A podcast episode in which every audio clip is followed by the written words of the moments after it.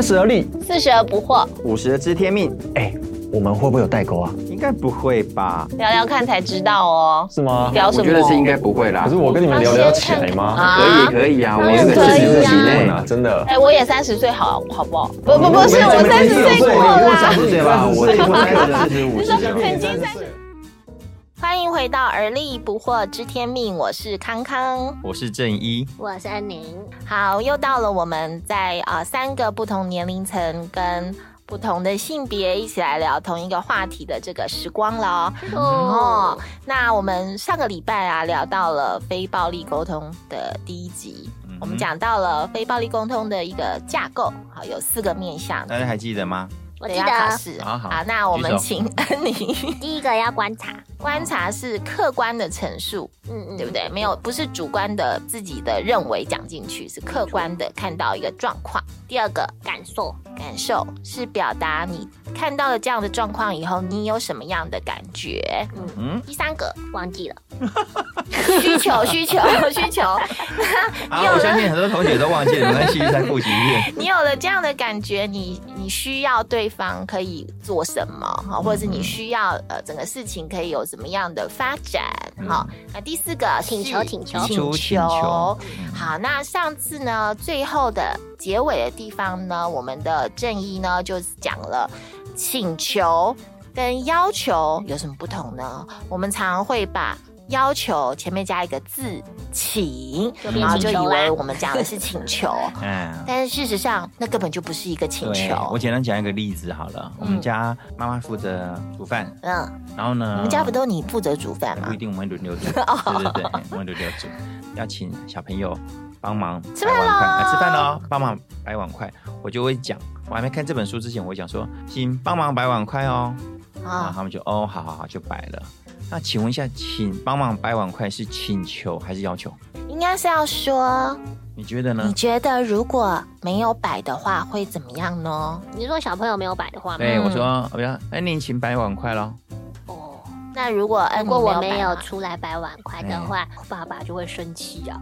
对，不是跟你说要出来摆碗筷吗？我们不是一家人吗？你怎么就是不会帮忙拿呢？只有拿你自己的呢？啊，你你怎么那么自私呢？啊，我以为只是没有出来耶，原来还有这一趴。我们家的老爸就会说 叫半天都听不到。对啊，要讲几遍，对不对？只是负责吃吗？都不会尽一点义务吗？是不是？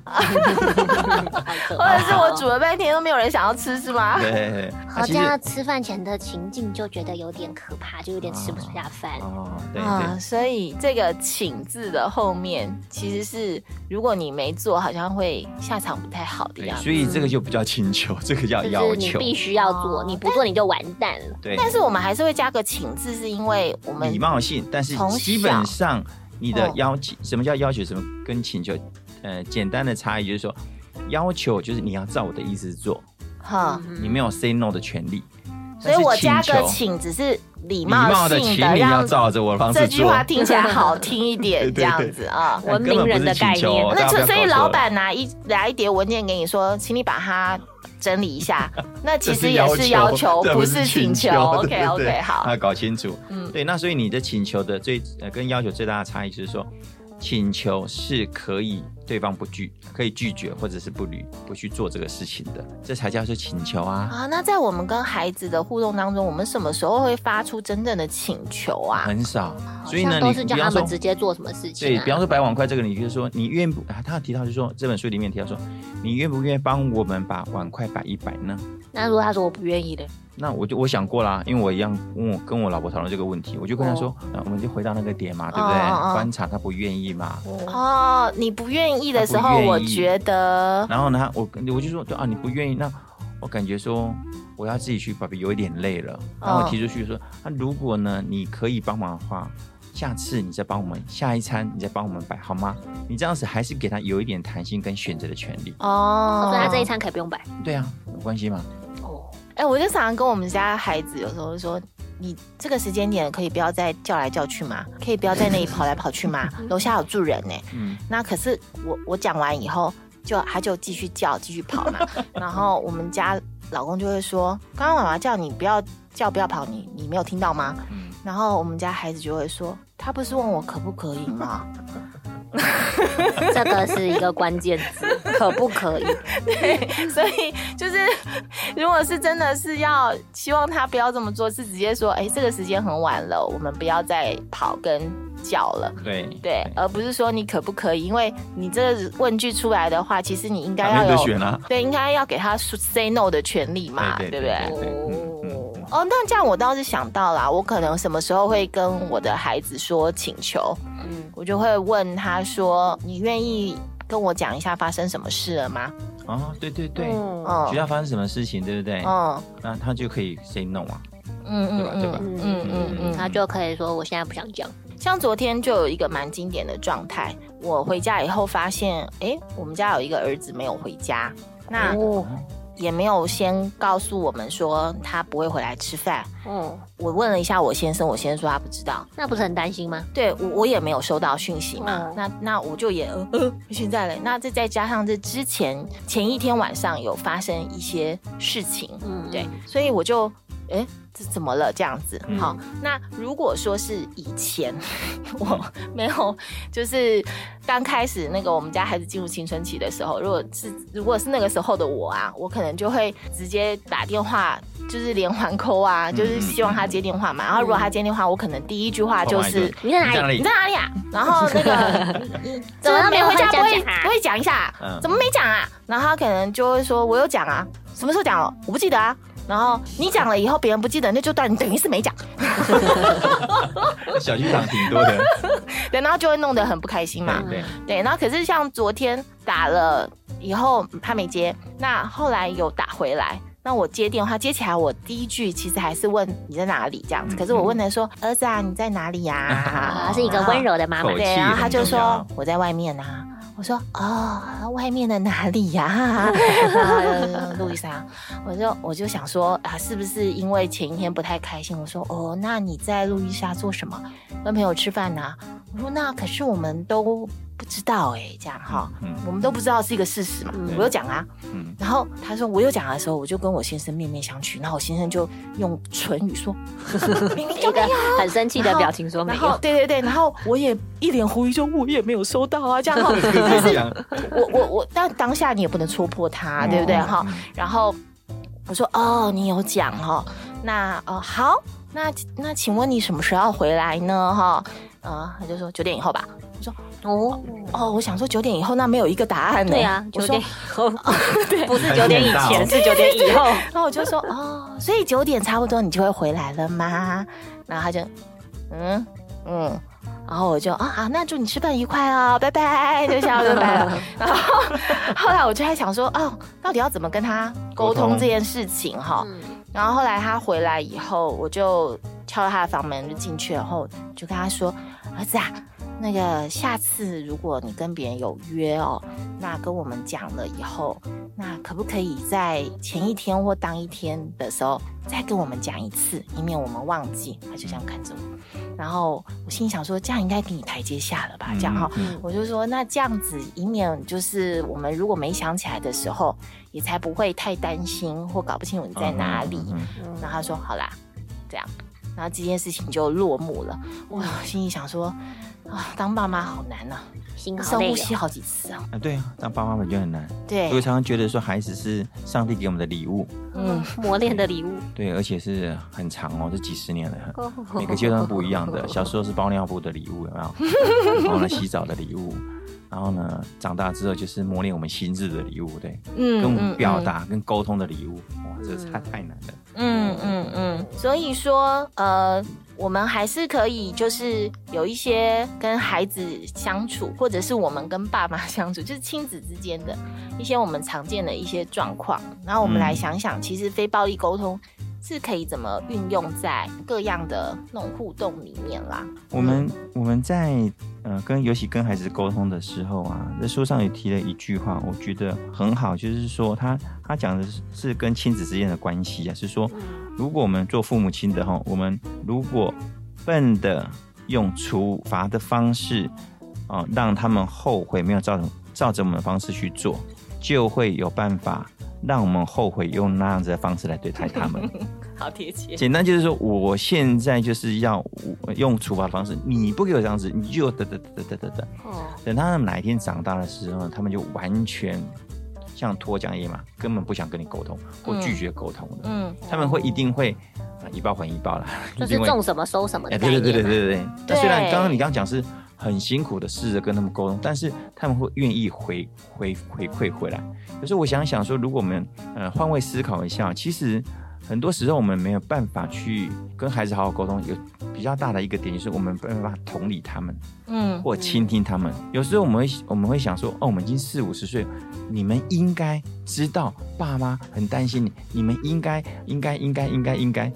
可是试想，我们十几岁的时候，好像 也不是这样子嘛，对不对？对对 对，其实我觉得像我刚刚说的那个状况，我后来会呃用那个方式跟儿子讲的原因，所以我想起来我自己高中的时候，啊哈，我才觉得为什么我去哪里都要跟你们报备啊？我很好，我很安全呐、对对对对是你不知道我在哪里，我又我自己又不是不知道我自己在哪里。对，就所以说需要知道我在哪里是你的需求，不是我的需求、哎，对啊，对所以我我就我就厘清了一下，就是哦，其实我是我需要知道我孩子在哪里，嗯。而不是说我的孩子嗯，要需要让我知道他在哪对里。所以对所以我也有一个例子可以跟大家分享，就是在《亲密之旅》他的黄伟伦博士他讲到一个案例哦，他对烟味会过敏，会不舒服。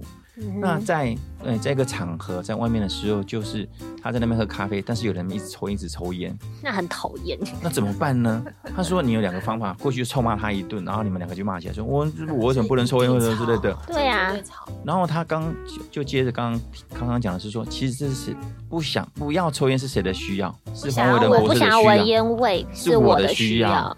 但我去的时候，我去臭骂了他一顿，他会觉得是莫名其妙。你不喜欢抽，你可以走啊，为什么叫我不要抽？可他用个很有技巧的方式，他用请求的方式哦，回到那个点，他是说某某某先生，就说哎、不好意思，我知道这边是你先认同他第一个，嗯我知道这边是开放空间，是可以抽烟，但是因为我我最近好像肺不太舒服，刚好我做了一些手术。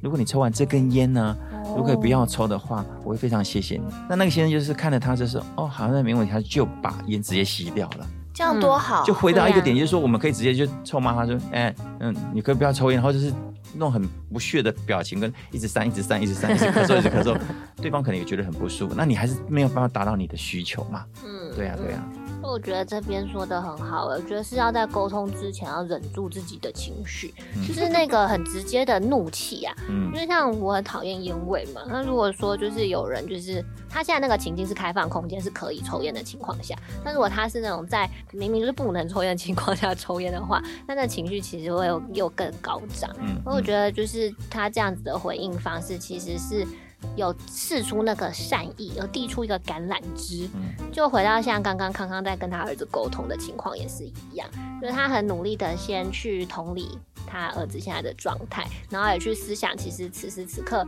他儿子的选择可能是跟前一天发生的情境是有相关联的，所以他就可能比较同理说，哎、我现在儿子的情况是什么样子。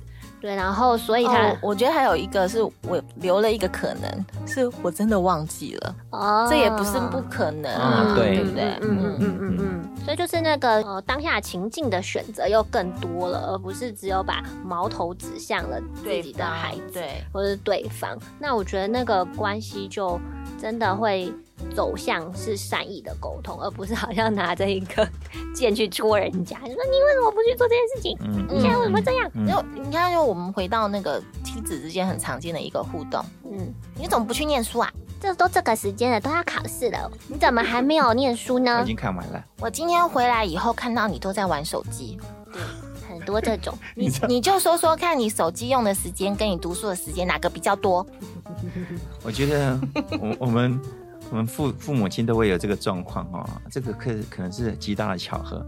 你每次进他房间来看他的时候，他说刚好都是我刚拿起来看而已呀、然后我刚拿起来的时候你就进来了、啊。哦我现在就会说，那怎么那么刚巧？我每一次进来你都刚好正在，我怎么知道就这么刚好呢？对对对，所以我觉得那个同理是人跟人跟沟通当中很重要一个点，对。嗯，所以那其实倾听的耳朵是非常非常重要的，因为唯有我们是呃同理他的时候，他才会愿意跟我们开放，心里要想的一切。嗯那其实很多时候，我们其实没有办法同理正在一个受苦或者是在不好的光景当中的人。所以呢，你们都怎么去同理别人、倾听别人，或者是他也许他做做了一件错事，遭遇一个很大的灾难的时候，你们都怎么同理他们呢？我觉得举例来说，像是孩子们，他们都一定必经之路就是学习之路嘛。嗯就不管你怎样，你就是要去念到国中毕业，当然也是可以重出啊，那是另外一回事。但就是在学校的话，我觉得课业是就是父母跟孩子最大的一个冲突所在。然后像最近亲戚也是有这样的状况，就孩子青少年啊，嗯然后就是念私校啊，私校的进度就一直在超前嘛。嗯，然后欸我觉得所以私校的嗯孩子其实他们都还要额外去补习，对但我这个亲戚的孩子又没有去补习，那没有补习的情况下，他就是一直学不会。那像数学不会，因为他们数学都超前一年，很夸张，对，然后就不会，然后数学不会的情况下呢，就是。其他连带的其他科，他都嗯。觉得他没有办法嗯。有考出好的成绩，嗯。那最后呢就干脆索性不要念书就好了，放弃了。就放弃好了。嗯然后，可是因为爸妈就会觉得你怎么可以放弃啊？嗯就是念书是学生呃应尽的责义务，你分，你我们花钱工作，辛苦供养你，然后要 拉拔你长大，那你只要做的事情就是好好的读书，这有什么难吗？嗯，对，那为什么连书都读不好？那这时候你怎么同理他？嗯，同理他，我觉得就是回到就是先了解他到底怎么啦。对啊，其实我们自己也有过那个经验呐，就是看到题听不懂啊，啊，对呀、听不懂的时候很无奈，而且有时候是对啊你会觉得你好像听懂了，然后当你去题目做出来的的时时候，你 就觉得天哪，这是什么东西呀、就完全不知道要套哪个公对式，对。对，然后连看解答都都不懂为什么他要这样写。对，然后解答也看不懂，就是看，然后你就会觉得很挫折，因为你不是不努力，而是你真的不知道什么原因。还有一个情境最讨厌，就老师讲解题目讲到那边说，这边应该都懂了哈，那我们就直接跳。老师你很懂，明我明都不懂。不敢举手。哎，奇怪，其实其他人看起来什么都很懂，结果我不懂啊，全班只有我然不后又不敢问啊，因为老师都说大家都懂了，然后反正考试之后就会见真章啦，就是很明确哦，你就是不会啊。嗯对啊嗯因为我觉得其实父母会有一个假设啦，就是假设说你考试没考好，就是你不用功。嗯嗯，对，但我觉得。呃要去同理孩子的话，可能就是要先去问他是什么原因。你就是这一题的数学，就你写不出来，那有遇到什么困难吗？我们可以怎么样来讨论？我觉得以我就是我我小时候念书的过程中，其实我爸妈最常做的事情就是陪着我去思考我做错的这一题发生了什么事情。嗯对他们不会去看分数，就是说，啊，你怎么就是被扣了几分几分？嗯他不会这种就是负向的来解读我的这个就是没有得分的这个题目嗯。他会问我说，那你这一题就是答错了，那现在你懂了吗？对，那如果我不懂的话，就会陪着我去看说那是哪里不懂。那懂了之后，那我们下一次他可能有出什么变化型，那我们练习一下，那下一次你就懂了。那是你爸爸哎、还不是这样子，我们家就不是这样子。我们家也是，我也是不懂啊。但我姐姐说：“你懂了吗？你懂了吗？你懂了吗？这数学上，你你懂了没？”他已经问到我，后来就说：“我懂了，我懂了。结果我用背的，所以我就都不真的不懂，但是我只能说懂。嗯其实，在这个非暴力沟通有一个讲到同理心是很重要的，是说我们必须全心全意聆听他们要传达的讯息。嗯全心全意。就是你，就是他有时候传递的讯息，他们讲的时候，有可能他讲，但有可能他们讲不清楚，嗯，有可能他们没有讲，他们有一些表达需要，我们没有观察到，嗯所以很多我觉得像我打岔了，嗯我觉得孩子很多时候，像我们在青少年的时候，我们其实也很难表达确切我们的情绪对。我们通常还会走那种怪罪路线，就是啊，就老师上课讲不清楚啊，老师不会教啊，对，然后我们家孩子还会说，那个老师啊，每次上课都穿一个很丑的袜子，又萝卜腿，这样我要怎么样能够听得了他的上课？他那个麦克风大声了，我耳膜都快要破掉了。对，就是他们那个会把很多怪罪到别人的身上去这样子哦对呀、对呀、就是说，其实我刚刚在提到，就是同理心真的是很不容易的。那其实我们呃，像你刚刚讲那个那个孩子嘛，嗯现在碰到挫折的时候，其实有有时候我们根本不用一直告诉他们说你应该怎么怎么怎么做。其实这些东西对他们来讲，他们反而觉得很有压力。嗯，有有一句话我觉得讲的很好，说如果你不知道做什么，待在那就好。因为我们常常会给人家碰到挫折、碰到困难、碰到很多的时候，就会我跟你讲是这样、这样子、这样，你就是应该这样子，你应该那样子。那以我的经验呢，就是这样子、这样子。那其实对我来讲，然后讲完之后呢，你似乎给他鼓励、加油跟打气，对他一点帮助都没有。那让我想到有一个影片很有名，大家如果有兴趣，可以在 YouTube 是搜寻一下，叫《同理心的力量》。嗯然后它是一个很可爱的动画，嗯哼。对，然后就可以看到说，其实他动画想要传达的意思是，有时候我们同理并不是同理，而是同情，然后我们就会用我们自己的哦角度，想要帮助那个人离开他现在那个洞穴，嗯。那可是不是那个人需要的。对对，那就像洪大哥在刚刚所提到，很多时候就是我们待在那边陪着他，其实就是给他力量。嗯嗯对啊。嗯这让我想到我跟我们我自己家的孩子啊，有很长一段时间为了就是念书这件事情，然后有蛮多的冲突。就是我会觉得说，你为什么不好好念书啊？为什么不多花点时间念书？可是我后来发现这件事情无效，对，就是讲几遍都没有用。嗯对，那后来我有一段时间，我就很认真的思考，我就尝试回到我自己那个年代，然后我去想那时候我真正要的是什么。嗯嗯，我就发现一件事情，就是就算呃我那时候嘴上说这个不重要，我没有在在意啊，嗯。就是那没有考上会怎么样吗？即便是这样，我心里面都还是很在意我自己的表现。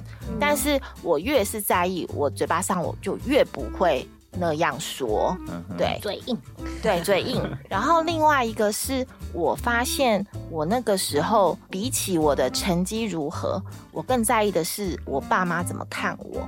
对，就是如果呃我想要的是我我爸妈以我为荣，嗯而不嗯是他们对我失望这样。对对对，所以后来我真的就是想清楚这件事以后，呃，就重新去调整，就是跟儿子在讨论课业这件事情嗯的，或者是就是跟我们家孩子好好的聊啦。嗯就是说我相信，就是你你对自己的的这个成绩啊表现，你也有你的期待。但是如果说这个期待现在让你觉得很难达成的时候，就会不想要去想这件事情。嗯很想要逃避，但是呢，我相信你可以去尝试，而且当你去尝试的时候，你就会有机会去体会自己可以到达什么位置。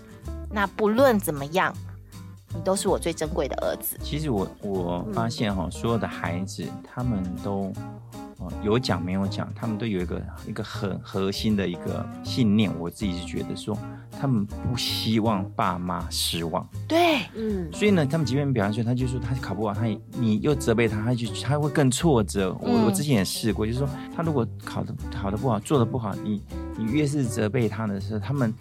反映出来的抵抗，或者是消息，或者是拒绝，他反映的出来是说，对我让你失望，嗯所以让你失望，所以我就干脆我就放弃我自己了。嗯，对，嗯所以，呃，那那一次我们呃前几个礼拜呃两个家庭我们一起去打保龄球，很久没去打了保龄球，对不对？嗯嗯那我们都我们孩子他们也是好像去打过一两次而已。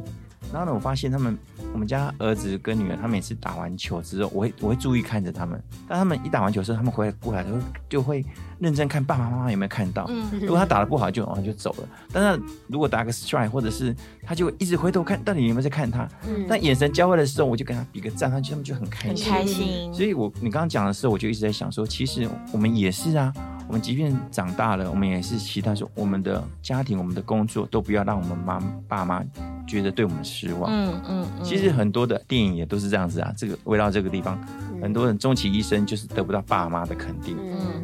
他一定要一定要，可是父母亲可能都不懂得沟通，所以就变成一直在错误的两条平行线上面活着，很可惜啊。嗯嗯嗯，我有一次很呃深刻的的那个记忆是，那个因为我们家孩子会把那个那个什么卫生纸团呐、然后他画画坏了那个图啊，他可能就直接丢在地板上，哇，很帅耶哈！是吗？可是丢久了还蛮恐怖的，就是没有站的地方。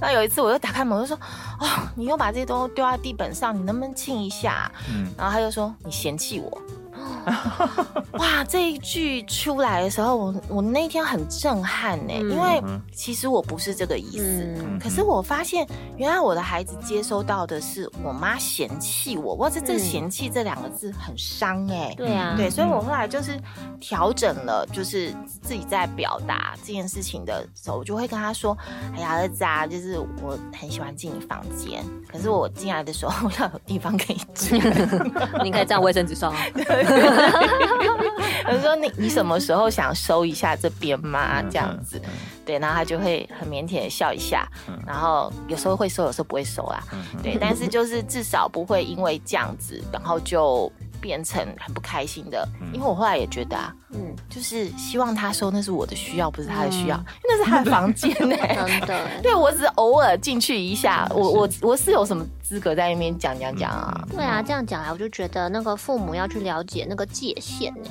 是去分清楚，就是现在这个需要是谁的，然后我们要尊重孩子可以拥有这个需要，对吗？因为那空间不是他的嘛。对啊，可是很多时候父母就会觉得这我家，我家有家规啊。你怎么可以这样子？嗯，然后就是一个难解的议题了。嗯，对呀。最后跟大家分享一下，说其实持续要同理，不要放弃。我觉得这个重点很，这个这个点很重要，就是我们同理，就是同理一阵子，然后他还是不愿意改变，那我们就放弃同理了。我你你的请求，他还是不愿意接受你的请求的时候，你就你就没救了啦！你你就这个就开始又又放弃了，因为你其实你你的放弃请求，就是等于你放弃同理，你放弃同理，就是表示你。的关系会持续恶化下去。嗯，对啊，所以持续的同理，不要放弃，其实它是很重要的。对对对，嗯。啊，所以今天我们聊了在亲子关系中的非暴力沟通，很多的情境啦，是我们今天没有聊到的。好，那如果听众朋友你也很想要讨论一下，就是说，哎，你碰到了这个状况，到底要怎么运用同理心，怎么运用真正的请求，好，来就是在跟孩子之间，我跟你的父母之间，可以用非暴力沟通的方式来沟通的话，也非常欢迎，你可以留言在下面，好。